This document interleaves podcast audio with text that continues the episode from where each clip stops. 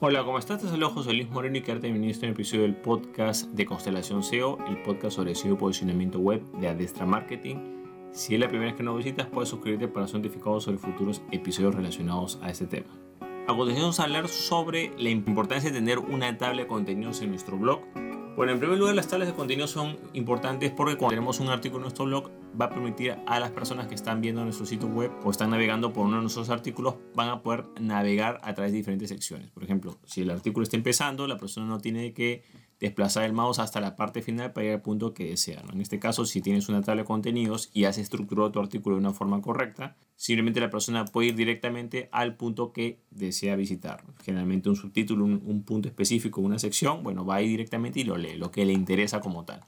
Entonces, una forma que facilita mucho la navegación y también tiene la, eh, la ventaja de que también puedes crear enlaces internos de una manera más efectiva. A veces cuando estamos, digamos, eh, citando algún artículo, citando alguna sección, si bien podemos mencionar el artículo en general o la sección en general, también podemos mencionar la sección específica para que cuando la persona visite el enlace que corresponda pueda ir a la sección específica. Una tabla de contenidos es fundamental porque ayuda a la navegación, y sobre todo beneficia al SEO porque los enlaces internos los hace más relevantes ya que la persona va a ir exactamente a la información que está citando como tal. Esto es algo muy útil para citar ciertas secciones de artículos o secciones que son muy largos y la persona tiene que estar navegando como tal.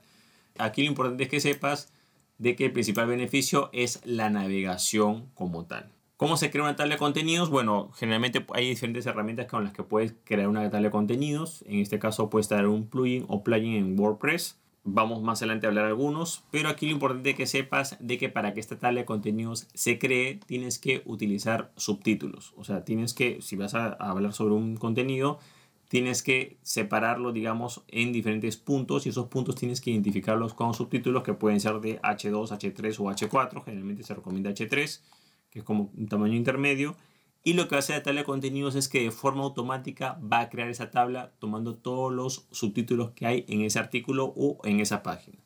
La tabla de contenidos se puede utilizar tanto para artículos como para páginas internas de un sitio web. Es lo mismo. Ya depende que entres en la herramienta como tal y la configures para que pueda hacer esa función o como quieres que aparezca. Generalmente esta tabla de contenidos se puede configurar para que aparezca, por ejemplo, a partir de tres subtítulos o a partir de cuatro, a partir de cinco. Tú puedes escoger el mínimo, eso va a depender del plugin o plugin que utilices pero lo importante que sepas es que a nivel SEO las tablas de contenidos son muy importantes porque ayuda a la creación de enlaces internos de calidad, eh, facilita navegación, incentiva el clic interno, lo cual es muy útil a lo que es el SEO y posicionamiento web.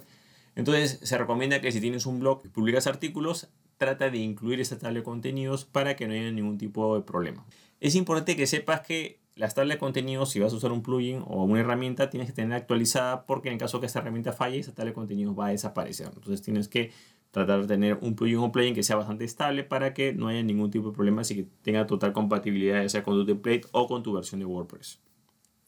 Bueno, para instalar una tabla de contenidos simplemente vas a ir a tu panel de administración de WordPress, vas a ir a la parte de plugins o plugins, haces clic donde dice añadir nuevo, y ahí puedes utilizar varios, por ejemplo, generalmente se utiliza la palabra TOC, que es un acrónimo de tabla de, eh, tabla de contenidos en inglés, y te van a aparecer varias opciones. Tienes, por ejemplo, la opción de tabla de contenidos plus, tabla de contenidos fácil, por supuesto todos los nombres están en inglés, y diferentes sitios. ¿no? Yo las que he probado, digamos, ha sido tabla de contenido plus, que ha estado muy bien funcionando. Sin embargo, en el 2023 comenzaron a haber algunas fallas con esta tabla de contenidos, como que no, ya no la actualizan tan, tan frecuentemente.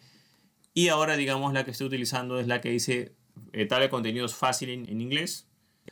Bueno, esta manera hemos aprendido sobre la importancia de las tablas de contenidos en un blog y cómo crear una o cómo instalar una. Bueno, eso es todo conmigo. Espero que te gustó este episodio. Si te gustó, no olvides ese clic en me gusta, dejar tu comentario en la parte de abajo, compartir el episodio y, por supuesto, suscribirte al podcast. Así necesitas que una persona se haga cargo de lo que es la parte del SEO y posicionamiento web de tu sitio web o de tu tienda online, puedes contactarte conmigo visitando mi sitio web que es josemorenojiménez.com para ver cómo puedo ayudarte.